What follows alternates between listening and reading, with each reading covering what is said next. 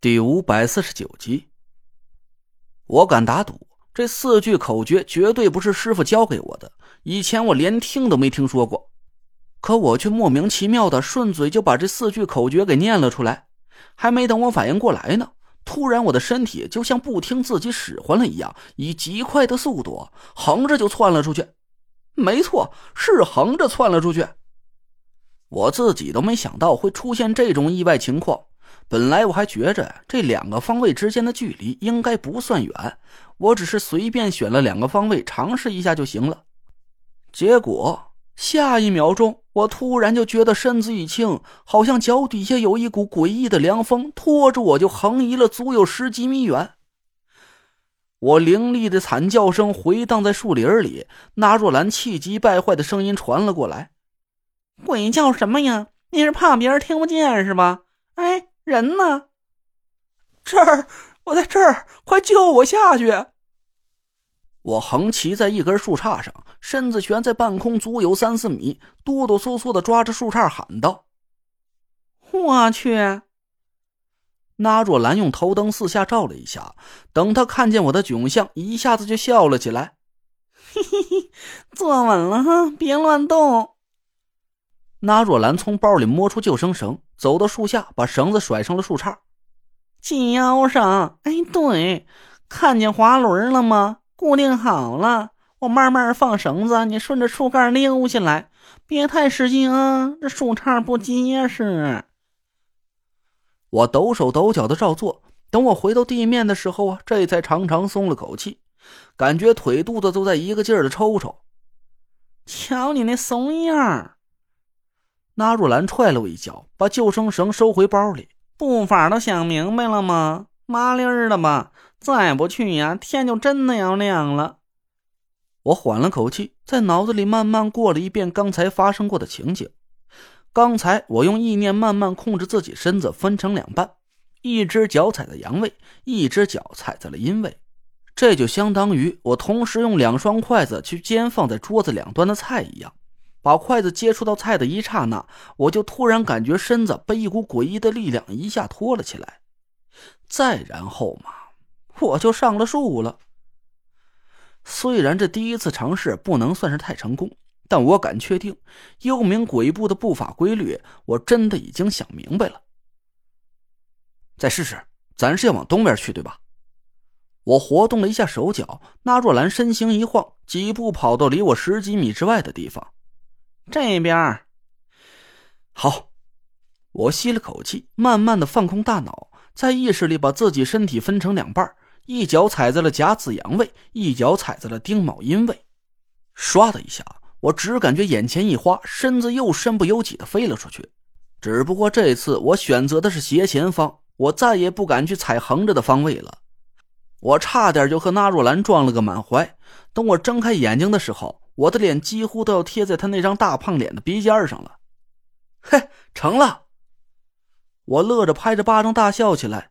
田慧文也从身后啊急匆匆的跑了过来，满脸都是惊喜的神色。累赘，你学会了？嗯，会了。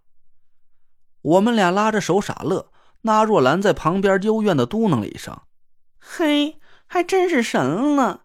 人家紧倒着七八步才跑到这儿。”你一下就飞过来了。我咧着大嘴拍了拍纳若兰的肩膀，没事，师兄，等你身上天邪命格解开了，我教你。切，稀罕，跟紧了，别再窜树上掉沟里的，人家可没那么多心思再去救你。纳若兰没好气的翻了个白眼儿，撒开腿就朝东边树林里跑去。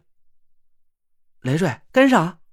田慧文对我笑了笑，拔腿朝那若兰赶了过去。我深吸了一口气，在脑子里想了好几个步法的方位，慢慢收敛了身上的气息。甲子、丁卯、庚午、癸酉，嗖嗖，我的身子就像是顿时失去了重量一样，随着平地而起的飓风，轻飘飘的向这几个预设好的方位飞了过去。等我身子站定，我长吐了一口气，慢慢睁开了眼睛。那若兰和田慧文一前一后跑到我身边，那若兰惊得眼珠子都快掉在地上了。嘿，挺快呀！再来！那若兰提了口气，身子像鬼魅一样的，脚不沾地的就朝树林深处跑了过去。我笑了笑，又默想了几个方位，迈起幽冥鬼步，紧紧跟住了他。这种感觉很奇妙，我根本就没感觉到自己的双脚在动，也感觉不到耳边有风声掠过。但每次我站定身形、睁开眼睛的时候，都会看到那若兰死死咬着牙从我身后玩命的追过来。我慢慢的在脑子里熟悉着脚下的步伐，也不闭上眼睛了，仔细观察着身边景物的变化。说来也神奇，我只感觉每迈出一步，身边的景物就像是快速切换了一个场景似的，根本就没有两个场景之间的转换缝隙。哦，我明白了，我自言自语的嘟囔了一声。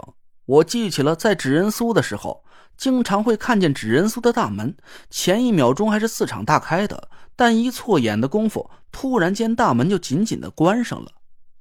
我当时根本就想不通，苏梅到底是什么时候用了什么法术把门给关上的。现在我终于想明白了，他所谓的控灵术切换场景，其实就和幽冥鬼步有奇妙的相通之处。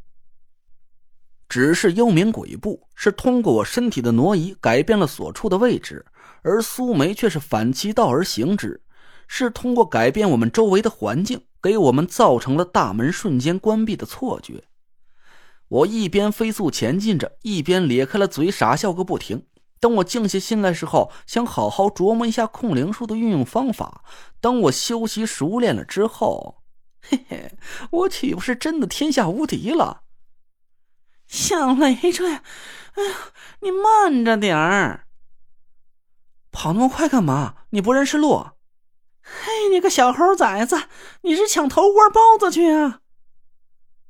跑了半个多小时，我们三个人都气喘吁吁的瘫倒在路边，大口喘着粗气。那若兰和田慧文啊，实打实的跑累了，而我呢，我是因为幽冥鬼步掌握的还不够熟练。没跑几步啊，就要费半天劲去想下几步的方位和步伐，所以啊，也消耗了不少体力。那玩意儿就就在前面二十米外的山洞里了。那若兰一边抹着头上的大汗，一边悄声朝一个方向努了努嘴。我和田慧文顺着他指的方向看过去，那里是一片黑漆漆的崖壁。这时候雨过天晴，天上一片云彩都不见了。天空透彻的像是一块巨大的黑色水晶一样，一轮玄月静静的挂在半空，几颗暗淡的星星散布在远处的天边。我借着幽暗的月光仔细看了看前边的崖壁，好像是有一个挺大的山洞，黑黢黢的洞口就好像是崖壁上长了一张诡异的大嘴似的。山洞里边更是黑的什么都看不见。我回头看着拿若兰，师兄。这就是你说那个脏东西的藏身之处了，哼，不然呢？你以为是人家真给你带来吃猫子了？那若兰缓了口气儿，伸手慢慢的从怀里掏出一样东西，